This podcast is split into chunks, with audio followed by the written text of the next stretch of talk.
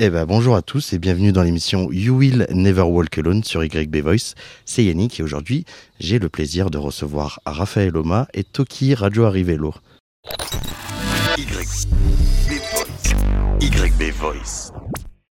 Bonjour à tous les deux. Bonjour. Bonjour. Comment ça va? Bah, Ça va bien. Ça va bien, on est bien installé. euh, Il y a un chouette setup. Donc c'est c'est cool, on est prêt. Dans un beau décor, Ouais. bon endroit. En parlant du décor, est-ce que Raphaël, tu peux nous décrire où on est là actuellement? Écoute, bah là on est, euh, on est, on est chez moi puisque je, je travaille euh, beaucoup depuis, depuis mon domicile. Il y a mon bureau juste à côté. Et c'est vrai que là on s'est posé, euh, comme on, on enregistre cette émission euh, euh, toute fin juin, on s'est mis, on s'est mis dehors. Donc euh, voilà, peut-être que des fois on entendra les oiseaux. Ça fera le côté naturel. Exactement. C'est ça qu'on aime bien. Alors du coup, messieurs, tout d'abord, je vous remercie d'avoir accepté l'invitation sur, euh, sur YB Voice pour, euh, pour l'émission. Je vais déjà un peu vous présenter euh, rapidement, après vous allez vous présenter vous-même. Alors Raphaël, Raphaël Oma, alors toi tu es préparateur mental, tu es également auteur du livre 8 clés pour gérer son stress comme les champions, et tu es réalisateur du podcast Le Smoothie. Exactement. On va en revenir un peu euh, là-dessus parce que tu sais que bah, comme je fais des podcasts, moi ça m'intéresse quand les gens font des podcasts. Et toi, Toki, tu es sportif de haut, ni- de haut niveau, pardon. Tu es volleyeur cette année en National 1 à Beauvais et futur réceptionneur attaquant du club de. Épinal, du coup, ouais. Alors, ma première question que je pose à tous les invités, je vous ai présenté euh, rapidement. Est-ce que vous pouvez vous présenter? Avec vos mots Euh, bah, allez, je commence. Du Allez. coup, bah, voilà, je suis Toki Rageur et Vélo, euh, volleyeur, futur volleyeur du euh, SAS Épinal. Euh, ouais, bah écoute, euh, moi j'ai commencé, euh, je te parle un peu toute ma carrière avant, etc. On va y revenir juste après sur ta carrière. Ok, bah du coup, voilà, j'ai 25 ans. euh, j'ai euh, j'ai une double casquette en tant que commercial et volleyeur, et voilà. T'es heureux dans la vie? Très heureux dans la vie. C'est l'essentiel. Très content. Raphaël, Euh, bah, donc oui, comme, tu l'as dit, moi je suis, euh, préparateur mental maintenant depuis 10 ans. Euh, J'ai la chance de, collaborer avec, des, sportifs, on pourrait dire des sportifs comme Toki. Et puis en même temps, je travaille avec des, entrepreneurs également. Et j'ai une autre partie de mon activité qui est plus liée à de la formation, puisque je gère maintenant depuis 2018 le diplôme universitaire de prépa mentale de la fac de Poitiers. Donc c'est pas juste à côté. Euh, et, euh, et mon entreprise est aussi organisme de formation, donc je forme aussi des personnes qui veulent, euh, qui veulent acquérir des, des compétences en prépa mentale. qu'est-ce, que, qu'est-ce qui t'a donné envie de faire ce, cette activité, ce métier? Écoute, je pense qu'il y a deux choses qui m'ont donné envie de faire ce métier. Euh, la, la première, elle remonte, euh, j'avais pas encore connaissance même du métier de préparation mentale, mais c'est que euh, moi j'ai fait longtemps du tennis. Pendant 15 ans, j'ai fait du tennis, j'ai grandi dans la région, dans la région pardon, euh, lyonnaise. Il y avait un écart assez important entre ce que je réalisais à l'entraînement et ce que je faisais en compétition. Et je pense qu'à l'époque, donc euh, je parle d'un truc, c'était il y a 30 ans, quoi. Euh, moi, je je vais pas dire mon âge, j'en- j'en ai un peu plus que, que, Toki. Euh, j'ai- j'ai- j'ai j'ai 42 ans. Mais voilà, donc je pense qu'il y a à peu près 30 ans, on parlait pas du tout de prépa mentale en France. Et ça m'aurait fait du bien. Alors j'ai été content d'avoir été euh, une fois champion du Rhône par équipe. Mais, mais je pense que la préparation euh, mentale m'aurait fait beaucoup de bien. Après, il y a deux autres temps très rapidement euh, où je pars étudier, je pars faire ma licence. Donc j'étais en STAPS à la fac de sport, on va dire. Je pars à Montréal. Et là-bas, je commence à découvrir un peu la, prépa mentale et une autre ouverture au sport qui m'a plutôt plu. Et enfin, dernière étape qui a fait que je fais aujourd'hui ce métier, c'est que pendant 9 ans, j'ai été prof après en école d'ingénieur. Donc j'étais prof de PS en école d'ingénieur. Et euh, l'école m'a aussi, euh, on va dire, sollicité pour essayer d'a- d'accompagner les étudiants à mieux gérer leur stress, mieux gérer euh, des fois leurs émotions, etc. Et donc ça, c'est 2009 quand j'arrive dans cette école. Et deux ans après, bah, je, fais un diplôme universitaire, en tant qu'étudiant cette fois-ci, un diplôme universitaire en préparation mentale. L'idée étant d'accompagner individuellement les, les élèves ingénieurs qui étaient sur un double projet, sport de haut niveau et euh, études aussi quand même exigeantes. Et puis, euh, de manière euh, collective, cette fois-ci, il y avait aussi des cours sur la gestion du stress, le contrôle émotionnel, la confiance en soi. Et, euh, voilà, et ces cours étaient plébiscités à la fois par les étudiants et de, plus en plus par le personnel. Il y avait aussi des, profs ou des personnes de l'administration qui disaient Ah, c'est cool que tu apprennes aux, plus jeunes à mieux gérer leur stress, mais nous aussi, on voudrait bien venir. Et de fil en aiguille, bah, en 2018, je me suis mis à plein temps sur, sur la prépa mentale et, euh, et j'ai fait une pause du côté de, on va dire, de l'éducation nationale. Là, tu disais aussi que tu faisais des, des formations, donc il y a un côté euh, très entrepreneur. Mhm. Tu l'avais déjà, euh, c'est ancré en toi le côté entrepreneur ou c'est un peu au fil du temps, tu t'es dit bah, je vais aussi monter ma, mon entreprise? Non, je pense que je l'avais en moi. Je pense que je l'avais en moi depuis, depuis un moment. Enfin, je suis quelqu'un qui aime bien essayer, tu vois, d'apporter de la valeur, d'apporter de la richesse, d'essayer d'en créer aussi. J'ai pas de problème avec ça. Et, euh, et en même temps, je dis toujours, hein, j'étais très très content quand j'étais prof en école d'ingénieur et à côté j'avais une, une micro-entreprise. Euh, quand on est euh, fonctionnaire, on peut avoir dans certains cas ce qu'on appelle une autorisation de cumul d'emploi. Donc j'avais demandé à, mon administration à ce que, en plus des cours, je pouvais développer une activité et ça avait été accepté. Et donc c'était très bien comme ça, je peux dire. Et en même temps, j'étais un peu frustré parce que je pouvais pas. euh, Tu c'est un peu comme si. euh, euh, je un peu comme si tu es à 80 sur l'autoroute et que tu as envie d'a- d'aller à 130 vraiment. Bah là, je trouve que j'étais un petit peu freiné des fois parce que forcément, je faisais d'autres choses à côté, c'était très bien. Et, donc, c'est aussi pour ça que j'ai eu envie d'arrêter d'être prof, alors que j'adore et j'adorais ce métier, mais je pouvais pas assez développer ce que je voulais mettre en place dans la prépa mentale. Très belle description, en tout cas, Raphaël. Toi, Toki, euh, volleyeur, est-ce que tu peux nous expliquer comment. Est-ce que tu te souviens tout simplement déjà la première fois que tu as touché un ballon de volley et ta première licence? Euh, oui, bien sûr. Je me souviens de mon premier ballon. C'était euh, au collège La Garenne à Voiron, euh, pas loin de Grenoble. Euh, bah, c'était justement c'était euh, à une AS. C'était un essai seulement. J'étais arrivé comme ça en dilettante, sans vraiment connaître ce sport, sans vraiment connaître cette activité. Et euh, on m'a mis ce ballon dans les mains et puis on m'a expliqué comment faire une passe et direct. C'est arrivé comme ça d'un coup et inné. C'est arrivé comme ça.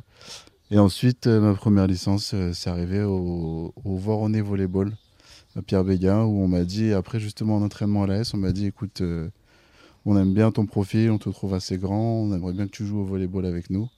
Donc du coup, j'ai signé ma première licence là-bas, j'ai fait mes premiers entraînements. Et euh, ça m'a tout de suite plu. Et voilà pourquoi aujourd'hui, je me retrouve euh, en tant que joueur de haut niveau. quoi.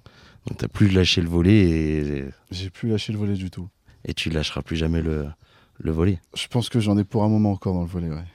Toi, toi, Raphaël, quand tu, quand tu faisais du, du tennis, est-ce que tu avais espoir de, de jouer à haut niveau ou de, de se dire peut-être que plus tard, euh, je ferai partie d'un des joueurs du circuit euh, des top 100 ou euh, est-ce que tu avais un rêve de devenir sportif de, de haut niveau Eh, honnêtement, pas, pas vraiment. Honnêtement, pas vraiment. Euh, y a- y a- Je pense que tu sais, quand tu es gamin ou quand tu joues euh, beaucoup au foot dans les cours d'école, tu t'identifies à certains joueurs. Euh, alors, si, si je reste sur, sur le foot, à l'époque, moi, c'était un peu genre du gentil Ghana où j'y reste, tu vois, qui pouvait nous faire rêver quand j'étais quand j'étais gamin, là, au milieu des années 80. Dans le tennis, il se trouve que c'était Yannick Noah qui venait de gagner Roland Garros en 83. Moi, je suis de 79. Euh, il se trouve que je suis métisse. Il se trouve qu'à l'époque, à l'époque, j'avais quelques dreads aussi, mais, mais- mais elles sont loin, elles sont parties loin. Euh, mais donc, non, tout ça pour dire que oui, j'ai pu m'identifier une fois ou deux en me disant ah tiens, ça serait cool d'aller à Roland Garros. Après, il y a deux choses qui ont fait que ça, ça a jamais été un vrai projet. Je pense que l'environnement compte pas mal. Et il se trouve que moi, j'ai eu des parents qui ont toujours été, euh, toujours été présents, euh, qui m'ont aimant et, et- et avec plein de qualités, mais qui ont jamais été euh, à fond sur mon développement sportif. Donc, on n'a jamais été dans un projet familial autour de ça. Et, euh, et du coup, voilà, j'ai fait du tennis en prenant pas mal de plaisir, en ressentant aussi quand même du stress, un peu comme je disais tout à l'heure sur, euh, sur des compètes. Mais je me suis jamais dit sérieusement, ah, je, voudrais en faire mon métier ou essayer d'atteindre ce niveau, tu vois. Y rêver deux, trois fois comme ça, comme beaucoup de gosses de, de 8, 10, 12 ans, oui. Mais en fait, j'ai jamais mis concrètement en, face des actions pour dire ah, je, je voudrais réellement être pro. Tu parlais tout à l'heure de, de l'environnement. Est-ce que, euh, bah, du coup, là je te parle en tant que préparateur mental, euh, est-ce que tu sens une différence, euh, on va dire, d'approche de la compétition entre les sports collectifs et les sports individuels? Écoute, peut-être qu'il y a un peu plus de, de, de- de responsabilisation au niveau des personnes qui sont sur un sport individuel, puisqu'elles elles savent très clairement que tout repose sur, euh, sur euh, leurs épaules. Ça va être des personnes qui, euh, on va dire, peuvent avoir un peu plus tendance à avoir ce qu'on appelle un locus de contrôle interne, c'est-à-dire que c'est des personnes qui vont plus s'attribuer les fruits de, de ce qui leur arrive.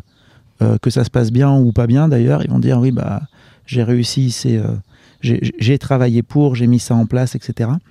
une autre différence aussi dans le sport de haut niveau, je ne veux pas généraliser, mais ce que je constate, c'est que un, un, sportif qui est dans un sport individuel à haut niveau, d'une certaine façon, il est chef d'entreprise.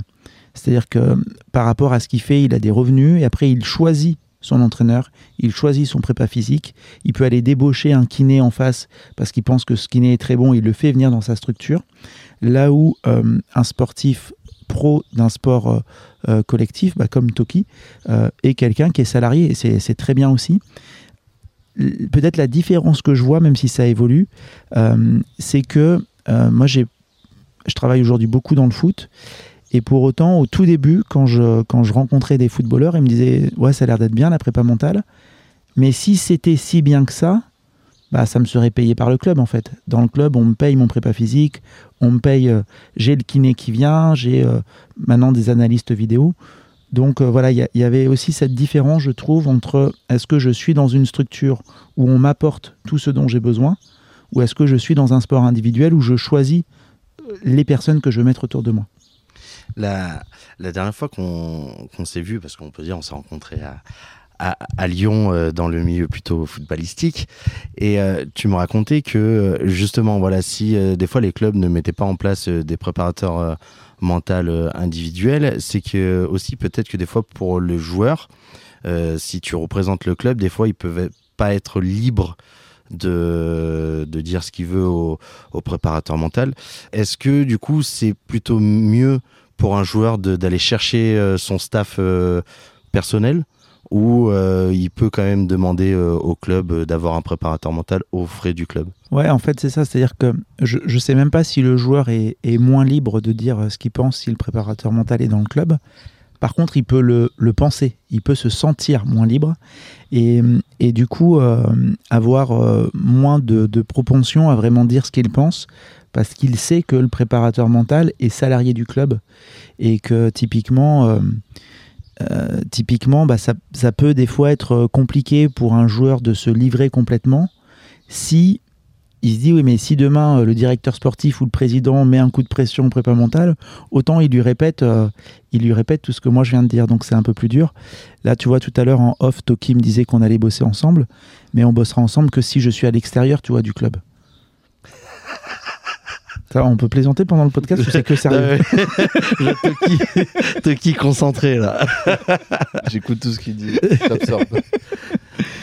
Toki, tu, tu, peux réagir au, Enfin, même Raphaël, vous pouvez même vous poser des questions. Le principe de ce podcast, c'est vrai, je ne l'ai pas dit au début, mais c'est libre. Donc, vous pouvez prendre la parole quand vous voulez.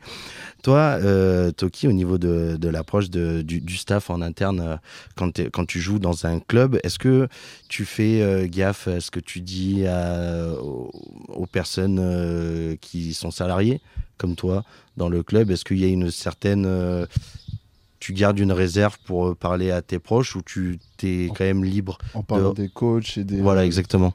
Euh, bah, en général, non. Les coachs, nous, euh, enfin. moi, ce que j'ai appris de, pour les sports, du sport-études, c'est qu'un coach, c'est comme si c'était un membre de ta famille. Donc, tu dois la vérité, tu dois lui dire tout ce que tu penses et tout ce qui se passe. Si tu as un truc sur le cœur, tu ne tu retiens pas et tu le dis. Si jamais c'est un problème, c'est réglé, quoi. Mais moi, j'ai une approche assez particulière de ça. Par, par contre, il y en a qui n'ont pas cette approche. Et du coup, eux, ils ont plus de retenue là-dessus, ils pensent moins. Et du coup, c'est là où ils commencent à un peu plus stresser, ils commencent à un peu plus galérer. Et euh, ça, je pense que c'est une préparation, une préparation mentale, mais dès plus jeune âge, où on doit s'habituer à dire les choses, à être, être honnête, etc. Donc, euh, oui, après, nous, à partir du staff, où je te rejoins comme ça, où nous, euh, où, dans, le dans un club, dans un sport collectif, on choisit pas vraiment son staff c'est plutôt un staff qui est là et que nous, on choisit. Euh, c'est ça aussi, mais sauf que ça se popularise de plus en plus où justement les joueurs choisissent leur staff à côté. Par exemple, euh, j'ai un prépa physique pour cet été, c'est moi qui l'ai choisi. Quoi. Et il y a un prépa physique qui est salarié au club qui va nous prendre en charge à partir du début de la saison, quoi, justement. Mais ça peut, se, ça peut se modifier, pareil pour la préparation mentale et tout ça, c'est mmh, mmh, pareil. Mmh. Tandis qu'un sportif de haut niveau seul, justement, comme tu dis, il peut choisir son staff à lui tout seul. Tu as fait une belle transition tout à l'heure, Toki, sur euh, le fait qu'on s'habitue euh, tôt au haut niveau. Donc, euh, je vais rebalayer un peu ta carrière. Donc, tu es, formé, tu es formé au Voironnet Volleyball.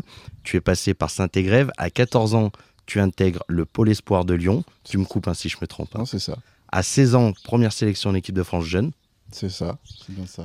Ensuite, tu joues en Liga et en Ligue B avec la SUL Lyon Volley. C'est ça. 2021, tu rejoins Beauvais en National 1. Ouais. Et l'année prochaine, donc euh, prochaine saison, Épinal. À quel moment tu as eu le déclic pour consacrer ta vie au volet je pense que Là, je vais être sportif de haut niveau. Quoi. Je pense que c'est au moment où, euh, où j'ai commencé à intégrer le pôle espoir. On avait fait quelques sélections régionales au début avec euh, l'Isère, etc. On avait fait quelques compétitions assez cool, mais on était juste entre copains, donc je me suis pas dit, ouais, je vais en faire mon sport. Et après, on m'a conseillé d'aller faire les tests pour le pôle espoir, et là, j'ai reçu la lettre de confirmation. Et là, je me suis dit, ok, aujourd'hui, c'est là, c'est le volleyball, et je vais être volleyeur pour toute ma vie. Tu as déjà pensé à un moment dans ta carrière euh, d'arrêter le volley? Non. J'ai pensé à rétrograder pour faire les études, justement, parce que c'est ce qu'on parlait avec Raphaël. Euh, j'avais rétrogradé pour valider mes études, mais j'ai jamais pensé à arrêter pour le coup, parce que pour le coup, c'est le volet, c'est ma passion. Et euh, ben, j'en suis content d'en faire mon métier. Quoi. Raphaël, j'ai une petite question euh, pour toi, pour faire en lien avec la carrière de Toki. Est-ce qu'il est obligatoirement nécessaire d'avoir une préparation mentale pour le sport de haut niveau, mais dès le plus jeune âge Ou alors est-ce qu'il y a une limite où, où le joueur doit, être, doit avoir une certaine maturité?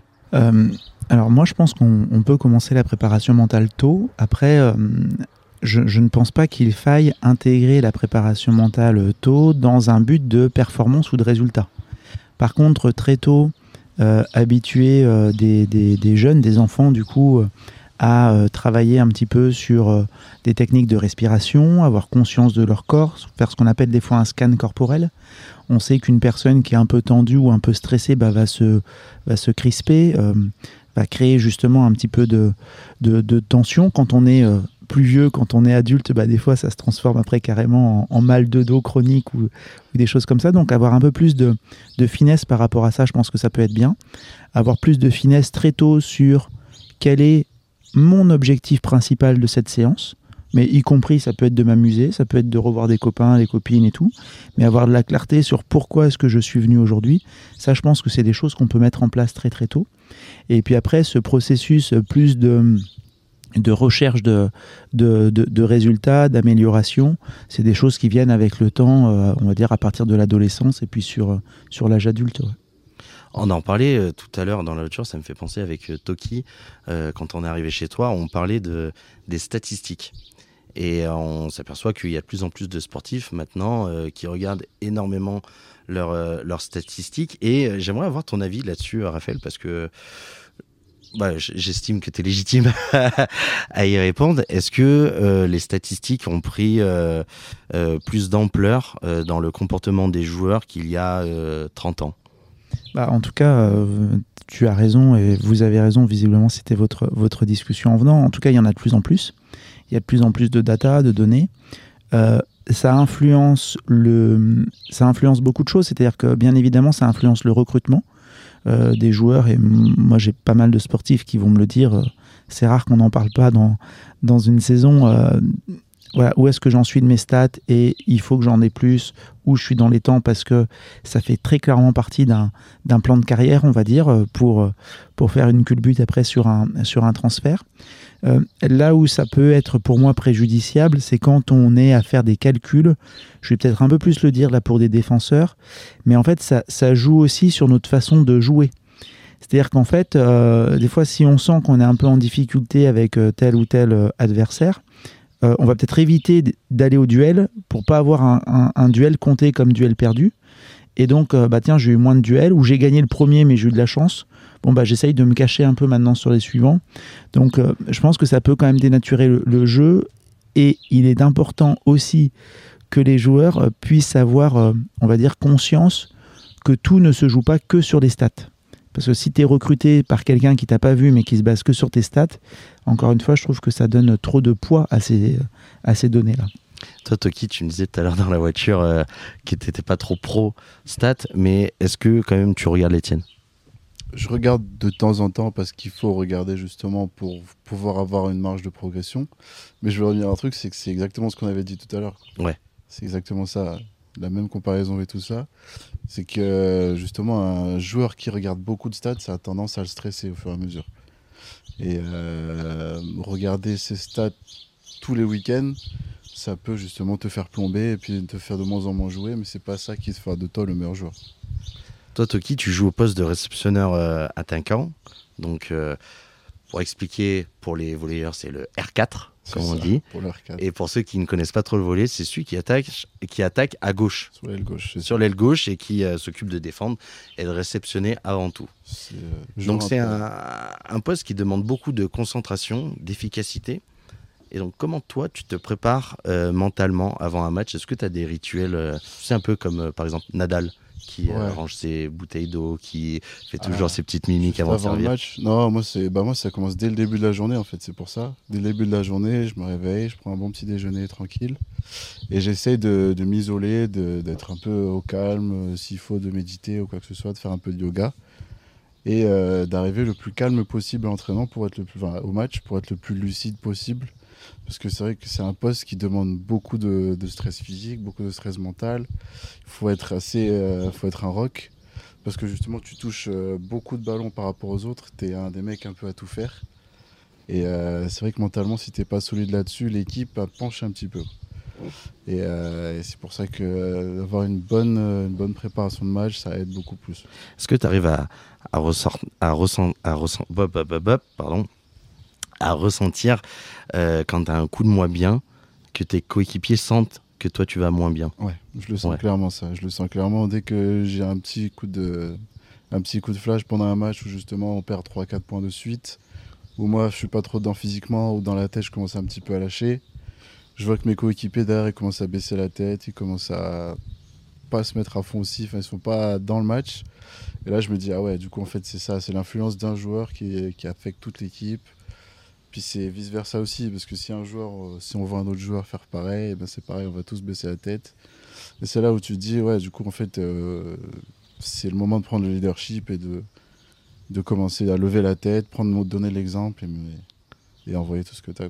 Il y a un moment dans ta carrière où tu aurais, pu sentir avoir le besoin d'avoir un préparateur mental à, à ce moment-là? Je pense que oui, euh, au, début de, au but de mes, début de mes équipes de France, quand j'ai commencé avec les équipes de France, je pense qu'un préparateur mental m'aurait bien aidé. Parce qu'à l'abord des matchs internationaux, j'étais toujours stressé, j'arrivais pas à jouer mon jeu. Et du coup, c'est ce qui fait que on n'a pas fait de grandes performances en équipe de France. Et euh, c'est ce qui fait que bah, j'ai pas, on va dire, finalisé avec l'équipe de France A après. Et le, ton environnement, on va dire, autour des euh, tout ce qui est externe au volet, est-ce que ça, ça influe beaucoup sur toi mentalement quand tu, euh, quand tu joues le week-end, quand tu es à l'entraînement? Est-ce que tu, tu peux vite sortir de, du, du volet dans ta tête et penser à quelque chose d'externe qui, qui te bouffe l'esprit ou des fois ça peut être, euh, de, ça peut être tout et n'importe quoi hein? Moi, personnellement, non. Après, j'ai une particularité, c'est que je suis comme mon frère, comme on avait dit tout à l'heure. Le stress, je stresse que dans les très très gros événements, comme l'équipe de France où je disais tout à l'heure. Mais sinon, quand c'est un match où il se passe, euh, par exemple, la voiture elle est en panne ou quoi que ce soit, ça va pas trop m'affecter parce que bah, je me dis, bah, elle est en panne, c'est pas grave. Mais après, on va jouer le match et puis bah, voilà, ça va être pareil. Donc, euh, moi, mentalement, si c'est un match lambda, par exemple, à Épinal, je sais que ça va être des gros matchs, mais je vais pas non plus stresser parce que je suis pas de nature à stresser de base. Tu parlais de ton frère, donc euh, Pépin, donc c'est Johan, son, son prénom, donc qui joue à 7, c'est ça il, et, va, et là il va à il Montpellier. va à Montpellier, c'est ça. Il va à Montpellier, donc euh, Mais il fait du rugby du coup? Non. C'est du rugby à 7 non? Non, non, il, alors il est volleyeur, son petit frère, et donc tu en parlais tout à l'heure sur l'approche des matchs. C'est, euh, pour moi, c'est le seul sportif, mais vraiment, quand tu le vois jouer, tu sais pas si le match est important pour lui ou pas. Il est toujours, mais détente, en décontraction, euh, jamais stressé. C'est un peu de la nonchalance des fois aussi. Mais c'est sa manière de jouer et il joue bien comme ça. Il est heureux. Après, c'est encore un petit enfant, hein, c'est pour ça, il a 18 ans. Il a l'insouciance. Raphaël, on va parler cuisine là maintenant. Allez, Est-ce que tu te doutes de quoi je vais parler si je t'ai dit le mot cuisine? Peut-être de, de smoothie. Ouais, exactement. C'est le podcast euh, que tu réalises. Donc il y a un épisode qui sort tous les mercredis, Ouais, sa- sauf hier. Sauf hier. C'est parce que je venais aujourd'hui. Exactement, exactement. Alors est-ce que tu peux nous présenter le smoothie et euh, quel est l'esprit qui se cache derrière ce titre? Parce que là actuellement l'été, euh, ce titre il donne euh, très envie. Mm, oui, c'est vrai, c'est vrai. Écoute, alors, euh, ouais, je, vais expliquer pourquoi, pourquoi ce titre et puis un peu l'esprit. J'aime beaucoup présenter la performance, qu'on parle d'une performance sportive comme, comme avec Toki ou d'une performance entrepreneuriale, voire une performance artistique. J'aime beaucoup la, présenter comme un smoothie, c'est-à-dire comme un élément multifactoriel avec différents ingrédients. Et ces ingrédients, ils interagissent entre eux et on ne sait pas exactement à la fin où est la fraise, où est la banane. Euh, Peut-être que si un jour euh, je voyais euh, jouer Toki, ce que nous on observe de l'extérieur, c'est un peu de, de, de préparation physique, d'aptitude physique, un peu d'aptitude cognitive à traiter l'information, où est le ballon, où est l'adversaire, où sont mes partenaires, quelle décision je dois prendre, un peu d'habileté sociale, comment je me sens dans ce groupe, est-ce que je peux tenter ce geste, est-ce que si je le tente et que je le rate, est-ce que je me fais engueuler ou ça se passe bien? Donc peut-être qu'on va dire waouh, c'est un joueur super créatif, super technique. Oui, mais c'est peut-être juste parce qu'il se sent très très bien dans ce groupe, etc. Et donc je vois vraiment la performance comme un smoothie avec plein d'ingrédients dedans. À, nous, à nous tous individuellement, ça, ça me motive beaucoup de comprendre quel est notre meilleur smoothie et quels sont les ingrédients que moi je dois mettre pour faire un, bon smoothie, que ce soit dans du sport, dans du, euh, dans du business ou dans mes études. Euh, voilà. Et après, sur l'esprit, euh, bah, comme, tu le, comme tu le sais sans doute, la plupart des smoothies sont plutôt des, des capsules de 5-10 minutes, donc des épisodes très très courts où, où seul je vais aborder un thème. Et puis de temps en temps, bah, je fais des smoothies avec des invités. Et là, l'idée, quand je suis avec quelqu'un, c'est c'est justement de comprendre quels sont les ingrédients de son smoothie. Voilà, dans quel domaine est-ce que cette personne performe? Euh, J'ai déjà eu des, artistes, hein, des personnes qui étaient par exemple dans le chant. Ils me disaient, bah moi en fait c'est hyper important d'être très détendu. Un peu, on parlait tout à l'heure de, de relâchement, euh, euh, voilà, presque de nonchalance. Mais en me disant, bah moi si, si je suis un tout petit peu tendu, en fait, j'ai plus de, de force dans les, dans les cordes vocales, la voix sort mal. Je trouvais ça très intéressant. Euh, Il y a eu des sportifs, j'ai interviewé aussi un chirurgien, un chirurgien vasculaire, savoir comment est-ce qu'il gérait son, son stress et puis cet enjeu. Euh, un ancien, un ancien euh, pompier professionnel aussi de, de Paris dans une unité euh, spécialisée, etc. Donc je suis très curieux de comprendre voilà, quel est le smoothie des uns et des autres.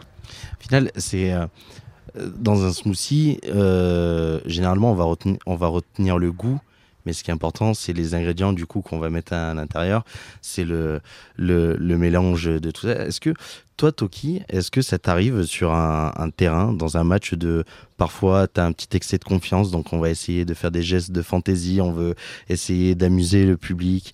Est-ce que tu oses facilement à mettre, sais, les, le petits ingrédients qu'on mettrait dans le smoothie Des euh, petits trucs en plus. ouais, les- ouais. petit truc subtil, tu as la touche un, de peu, un peu tabasco. plus de sucre ou un peu plus de... ouais. C'est ça Ouais, j'ose beaucoup, j'ose beaucoup. j'ai- J'aime bien faire ça, mais la plupart du temps, ça marche pas beaucoup. Du coup, bah, à chaque fois, je me fais engueuler, sauf que bah, on finit par rigoler après, on remporte quand même le match, du coup, ça va. Mais j'ai- j'aime beaucoup faire ça, histoire d'amener une petite touche de petite touche d'envie, une petite touche de- d'euphorie et d'enthousiasme dans le match pour remporter tout le monde. Parce que c'est vrai que si ça, ça marche, c'est le bonheur total. C'est ça qui met le petit goût sucré justement dans le smoothie. T'as t'as déjà rencontré des, joueurs, rencontré ou joué avec, des joueurs qui aiment bien euh, faire le show, euh, qui ont besoin que tout claque? Sur le terrain, qu'on les remarque quand ils font euh, la belle attaque, la belle réception, quand ils célèbrent un point, il faut qu'ils jouent avec le public, il faut que ça chambre en face. Euh, Il y en a un qui aime beaucoup ça, à qui je pense là, c'est un ami à moi. Euh, il s'appelle Axel Troutchev. Et lui, c'est un Qui mec était au pôle avec toi. qui était au pôle avec moi, qui a joué à Poitiers, Cambrai, etc. Et lui, il adore jouer avec le public. Et tu le titilles un peu, tu l'énerves un peu et tu le fais ressortir le meilleur de lui-même. Lui, Ah ouais Lui, c'est vraiment un mec qui adore le show, qui adore faire euh, le spectacle, qui adore être grand, être bien vu, etc. Et, et, lui, justement, lui, il aime bien faire ses petites doses, de faire le malin, sa petite dose de, de petites roulettes au-dessus du bloc, de pousser le ballon, de, de faire un petit truc pour faire le show et pour embellir justement l'action, pour que justement les médias soient sur lui. Ça, c'est un peu le, c'est la, la petite paille qu'on met sur le cocktail. la petite touche qui a. C'est bien ça. Qui a en plus. Raphaël, j'ai une question sur la préparation mentale. Alors, j'ai sorti un proverbe que l'on connaît tous. Ce sont toujours les cordonniers qui sont les plus mal chaussés. Alors, toi, Raphaël, comment tu gères ta préparation mentale dans ta carrière d'entrepreneur? Et est-ce que tu arrives à te gérer tout seul ou tu travailles avec d'autres préparateurs mentaux? Ouais, non, c'est une, une, très bonne question. Comme je disais tout à l'heure, tu sais, je, je, je crois qu'il y a rarement du hasard par rapport à notre euh, métier, au choix qu'on fait. Hein. Donc, euh, je disais en effet, quand j'étais euh, tout jeune tennisman, fin de 5 à 20 ans, ça m'aurait fait du bien, vraiment, d'avoir un préparateur mental.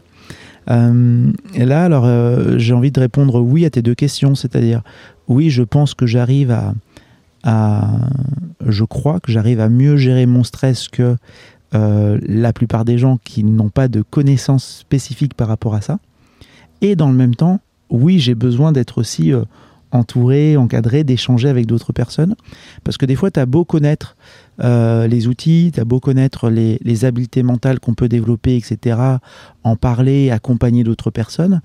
Et bah, des fois, quand toi, tu es face à tes problématiques, euh, face à tes propres enjeux, donc importants pour toi, c'est très important de pouvoir discuter avec quelqu'un d'autre qui n'est pas engagé émotionnellement comme toi et qui peut, et qui peut t'aider, qui peut avoir aussi un effet un peu miroir et, euh, t'aider à avancer. Donc ouais, ouais il m'arrive euh, régulièrement d'échanger, soit avec des collègues, donc d'autres collègues préparateurs mentaux, faire aussi ce qu'on appelle des supervisions, soit avec, euh, soit avec un coach.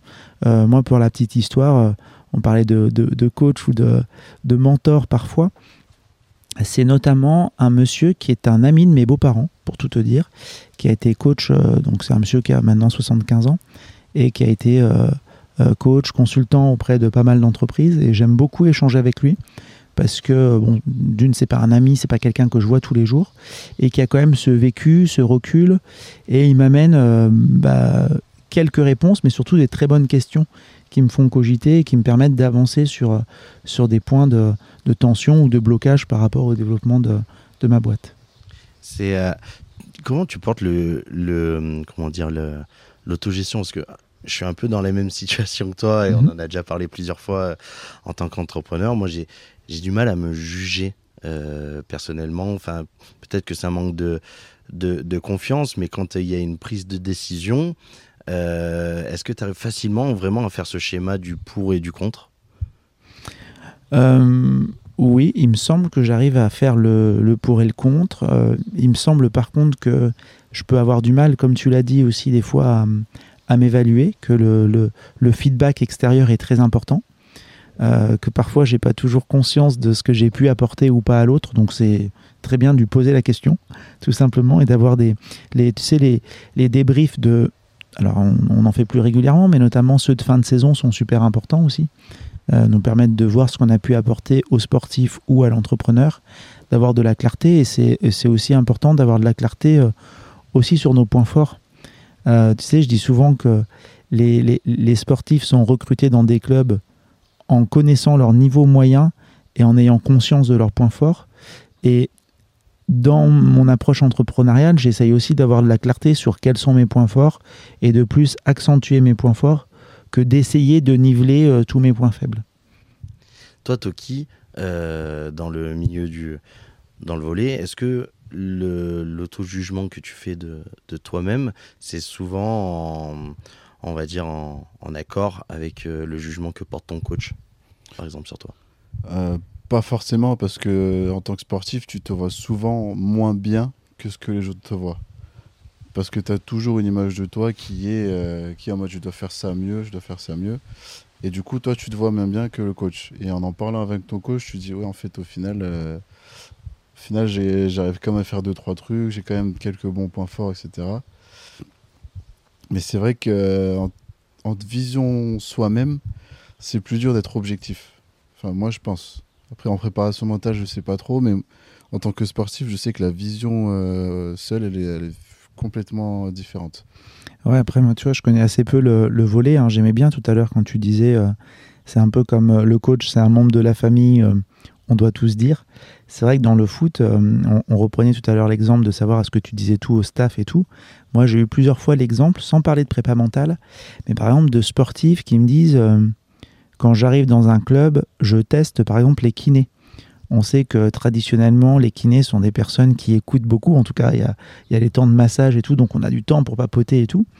Et euh, je repense à un joueur du SCO euh, qui me le disait comme ça, le club d'Angers en, en, Ligue 1, qui me disait ah, Moi, en fait, je, je, glisse de trois saucisses au, au, kiné. Et, et, je vois si quelques jours après, j'ai un retour de bâton. Ou... Donc, je donne un peu des infos comme ça. Euh, et si euh, cinq jours après l'entraîneur m'en parle ou le directeur sport, bah, je sais qu'avec ou le médecin, je sais qu'à lui, euh, je lui dirai plus rien, mais je, je, teste un petit peu avant. Et donc, en tout cas dans le foot, j'ai parfois l'impression que l'environnement est pas que je ne sais pas s'il faut dire bienveillant, en tout cas, n'est pas uniquement à mettre en valeur euh, les points forts de la personne. Donc, je peux comprendre aussi qu'on se voit souvent moins bien, quand l'entraîneur nous dit Ah, mais t'as encore raté ça, mais non, mais fais gaffe.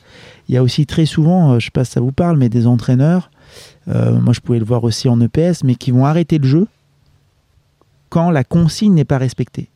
On est en stop, hop, on arrête, regardez où vous êtes. Non, toi, pourquoi t'es là? Toi, pourquoi t'as fait ça? Toi, t'as encore foiré? Moi, quand j'étais prof, ou les quelques fois où j'étais entraîneur bénévole, j'aimais beaucoup arrêter le jeu quand c'était parfait. Là, ça a été parfait ce qu'on vient de voir on l'arrête et on le, on le, conscientise tous. Et donc c'est vrai que selon l'environnement, si on a un environnement où souvent, même si on est très bon, mais on nous répète surtout ce qu'on a raté, bah nous on a un peu plus conscience de ce qu'on a raté que des choses qu'on a bien faites. Ça me fait penser à, à Thierry Henry qui euh, expliquait une fois dans une interview, je crois que c'était avec Olivier Dacour, pourquoi il souriait pas après chaque but quand euh, il célébrait. En fait, c'était euh, chaque but qui marquait. En fait, il expliquait que quand il était jeune, euh, bah forcément, il était, on va dire, hors norme face à ses autres coéquipiers, ses adversaires. Et donc, il marquait des fois 7, 10 buts dans un match et il ratait une seule occasion. Et en fait, son père, à chaque fois, à la fin des matchs, lui disait Oui, c'est bien, t'as marqué, mais t'as loupé ça, c'est pas parfait. Ça, ça, t'as encore loupé telle passe, t'as encore.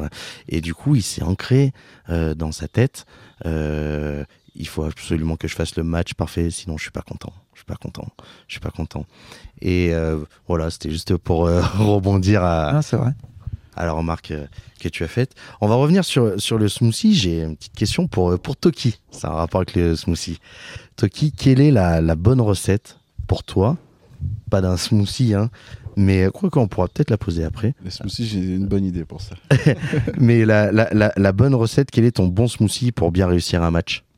Pour bien réussir un match, euh, tu parles personnellement ou pour l'équipe euh... Personnellement. Personnellement euh, en termes techniques ou en termes juste euh, émotionnels? Bah En gros, euh, qu'est-ce qui est important, toi, autour du, du match et quand, quand tu joues un match?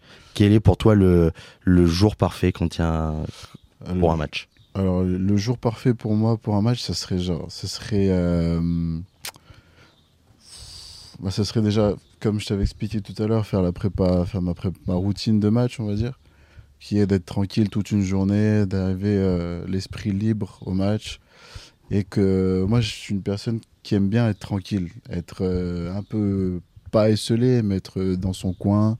T'es comme moi, t'es un malgache. Voilà, qui aime pas trop, qui aime pas trop la ramener, qui voilà, qui regarde tout le monde et tout.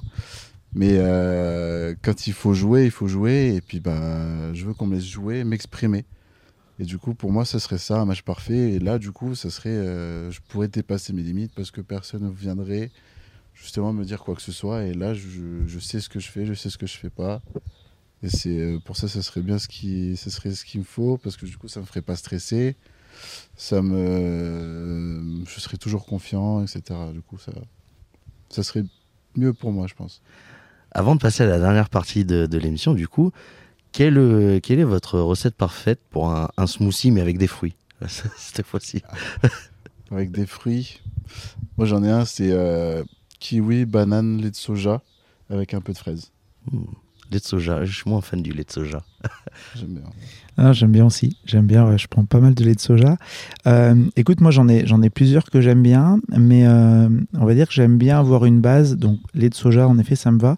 Euh, un peu de flocons d'avoine aussi. Ça me dérange pas pour que ça soit que ça, ça, ça tienne un peu. Et puis après, bon, je vais peut-être un peu vous décevoir avec un podcast qui s'appelle le smoothie, mais après c'est un peu les fruits de saison que j'ai à la maison. Donc va très souvent il y a une banane parce que ça on en trouve on en trouve tout le temps. Et puis ça peut être euh, ces temps-ci on est pas mal sur les abricots. Euh, donc ça va être euh, banane, euh, trois, trois abricots, un peu de lait de soja et un peu de, de flocons d'avoine. D'accord. Ok, ok. Ah, Ça a l'air pas mal quand même, ça aussi. On va passer à la dernière partie de, l'émission. Euh, donc, euh, Toki, toi, cette année, tu vas jouer avec Épinal. À 25 ans, tu as beaucoup d'expérience dans le haut niveau. Quel est ton objectif principal cette année et quel est ton objectif de rêve à réaliser dans ta carrière de volleyeur dans les, dans les 10 ans à venir? Euh, là, l'objectif principal déjà cette année, ça serait, bah, ça serait justement de monter en deuxième division. Ça serait de monter en Ligue B et puis bah, pourquoi pas après monter en Liga. Mais euh, je me cache pas que je me cache pas que j'aimerais bien déjà faire une saison complète en jouant très bien, en jouant en étant satisfait de moi-même, en ayant un niveau correct, un niveau, un bon niveau et puis pouvoir être un gros cadre de l'équipe pour euh, faire évoluer ce club. Et euh, pour ce qui est de dans 10 ans, euh, bon, c'est comme si c'était un rêve de gosse, comme on disait. Ce serait de bah, réintégrer l'équipe de France et pourquoi pas faire les JO un peu plus tard. Ou... En 2028 Ouais. alors. Parce que là, 2024, ça va être un peu compliqué. Ça, ça va être trop compliqué, c'est trop près. Mais Ouais. euh, 2028, pourquoi pas, si je suis pas trop vieux et si je serai encore assez bon. Ouais, quand tu regardes euh, Ngapet, il a quoi passé euh, Il a passé 30 ans passés là. Ouais, il a 30 ans passé, quoi. Donc, Ouais. euh, À voir. Mais euh, À Los Angeles. c'est ça. et euh, ce serait une belle ville de rêve. Parce que pour l'anecdote, du coup, je, devais en plus jouer, euh, enfin, je devais aller faire des études aux États-Unis à Los Angeles pour le coup. D'accord. Ah bah, c'est un signe. Et donc ça serait euh, pas mal. Mhm. J'aimerais bien. ça pourrait être une belle revanche. Ouais, c'est clair. Et toi, Raphaël, donc tu sors ton livre qui s'intitule euh, 8 clés pour gérer son stress comme les champions. Euh, Est-ce que tu pourrais nous, nous teaser un peu euh, le livre Qu'est-ce qui nous attend à l'intérieur de, ce livre? Ouais. Écoute, bah, c'est, je vais pas dire que c'est une recette de smoothie, mais en tout cas, euh, j'ai voulu euh, avec un peu de, on va dire avec un peu de vécu, avec un peu de, de, recherche scientifique, proposer des clés qui peuvent nous permettre de, bah, de, mieux vivre notre stress au quotidien, d'avoir un peu plus de sérénité. Ça s'appelle vraiment pour gérer son stress comme les champions. Donc ça s'adresse vraiment à, on va dire, à monsieur et madame tout le monde qui voudraient pouvoir utiliser euh, euh, bah, certains outils qu'on utilise aussi dans le, dans le sport pro. Mais ma, ma volonté, c'est vraiment d'amener, on va dire, la préparation mentale aussi dans nos foyers. Euh, c'est très bien d'utiliser la, PM, la prépa mentale, pour plus performer dans le sport ou dans l'entreprise. J'adore ça et j'adore accompagner des personnes qui ont cette ambition. Et en même temps, bah, je pense qu'il y a aussi plein de moments dans notre vie personnelle où ça peut être cool de euh, mieux gérer son stress, mieux gérer ses émotions, avoir plus confiance en soi, euh, mieux gérer son estime aussi. Euh, ça pourrait enlever aussi pas mal de tensions à la maison, dans les couples, dans les foyers, sur la route, des fois où on est aussi pas mal tendu. Donc, donc voilà un petit peu l'objectif. Et ouais, je suis, je suis très content de, Ce qui est cool, c'est que ça, ça va parler à tout le monde.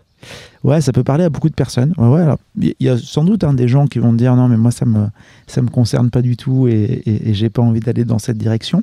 Mais c'est vrai que ça peut parler. On n'est on n'est pas sur un livre de niche euh, spécialisé vraiment pour euh, que pour les sportifs ou que pour les entrepreneurs. Des sportifs et des entrepreneurs peuvent, vraiment s'y retrouver. Mais en effet, tu as, raison, ouais, ça parle à, un très très grand nombre de personnes. Parce que c'est vrai que toi, tu fais beaucoup la comparaison entre l'entrepreneur, c'est un peu l'équivalent du sportif, du, Mhm. euh, du haut niveau dans la préparation. C'est vrai que ça, c'est un terme que tu l'as beaucoup ressenti. Ouais, ouais, bah parce que je le, je le crois vraiment. Après, ce que j'explique bien souvent aussi, tu sais, aux entrepreneurs euh, qui, qui veulent pas faire de. qui veulent pas en faire ou qui, ou qui comprennent pas trop le truc. Je pense que maintenant, on est très nombreux, j'entends souvent ça, hein, le fait qu'il y a des liens très forts entre la préparation mentale du sportif et celle de l'entrepreneur. Et donc, je suis tout à fait d'accord. Et j'entends, par contre, très rarement évoquer les différences entre la prépa mentale du sportif et celle de l'entrepreneur ou la préparation à la performance. Et c'est qu'un un, un sportif comme, comme Toki, il passe la plupart de son temps à s'entraîner. Là, il nous disait qu'il va reprendre le 1er août et puis les premières compétitions sont fin septembre. C'est ça. Euh, un entrepreneur, en fait, il est tout le temps dans le match. Alors ceux qui font de la prépa mentale, ceux qui sont dans des réseaux d'entrepreneurs, ils ont des temps où ils cogitent ensemble, ils ont des temps où ils peuvent s'entraîner. Mais sinon, on n'est que dans des moments où, entre guillemets, tout devient important. Ah, j'ai un rendez-vous euh, client, c'est important. J'ai rendez-vous avec un prospect, c'est important. Je dois présenter mon activité. Et ils n'ont pas vraiment de temps où ils préparent leur performance. Et donc, euh, ça, je trouve que c'est important aussi pour, pour, des, pour des entrepreneurs d'avoir ce temps où là, ils, se différencient des, sportifs, mais ils ont un temps pour se préparer à performer, que ce soit dans le volet, dans le cyclisme ou dans le golf. On passe énormément de temps à s'entraîner avant de, performer en compétition. Euh, je, rejoins euh, ce que tu dis sur le fait que l'entrepreneur est constamment dans le match. Moi, pour prendre mon exemple euh, personnel, ça m'arrive souvent que bah, quand je, fais une affaire, bah, le moment, tout le processus pour signer cette affaire-là, pour la réaliser, bah, je me dis, ouais, une fois que je l'aurai faite, c'est bon, le stress, ça sera fini, c'est le, c'est le sommet de mon stress. Et puis, une fois que tu le fais, T'en as une autre derrière. Et t'en as une autre derrière qui arrive, qui arrive, qui arrive. Et au final, tu dis, en fait, jamais ça va s'arrêter. Et euh, mais en même temps, quand tu réussis, tu, quand tu regardes le chemin en arrière, t'es es fier. Mais sur le moment, en fait, t'es t'es jamais satisfait de, de se dire, ouais, à un moment, boum, je vais pouvoir me poser pendant longtemps. Non, il y a constamment, faut qu'on, il y a toujours un même processus de remise en question de comment je vais. Euh, comment je vais essayer maintenant de voir sur long terme en fonction de ce qui s'est passé avant. Et puis, tu t'aperçois que quand tu dis bah, dans cinq mois, j'aimerais être comme ça, tu le vois cinq mois après, bah, c'est pas du tout ce que tu avais imaginé. C'est, je rejoins beaucoup ce que tu dis, mm. euh, Raphaël. Ouais, et puis bah, il y, y, a aussi une autre différence peut-être entre entre Toki et toi ou entre Toki et nous, euh, je caricature, mais entre le sportif et l'entrepreneur. Même si, euh, là encore une fois, Toki aussi nous disait qu'il s'entraîne beaucoup et que donc la, période de vacances est en fait assez courte. N'empêche que quand on est sportif, alors euh, on ne peut pas se reposer sur ses lauriers très longtemps, mais on a un temps où on sait très clairement que là, on a franchi la ligne d'arrivée. Voilà, la saison est finie, où j'ai fini ma course, et c'est court, mais on a ce temps qui est clairement identifié de repos. Là où pour l'entrepreneur ou des personnes euh, voilà, à leur compte, des indépendants, on a beaucoup de mal à se dire ça y est, là j'ai franchi ma ligne d'arrivée, j'ai fini ma course et la prochaine compète est maintenant dans une semaine ou dans trois semaines ou dans trois jours. Mais en fait, on veut toujours faire autre chose.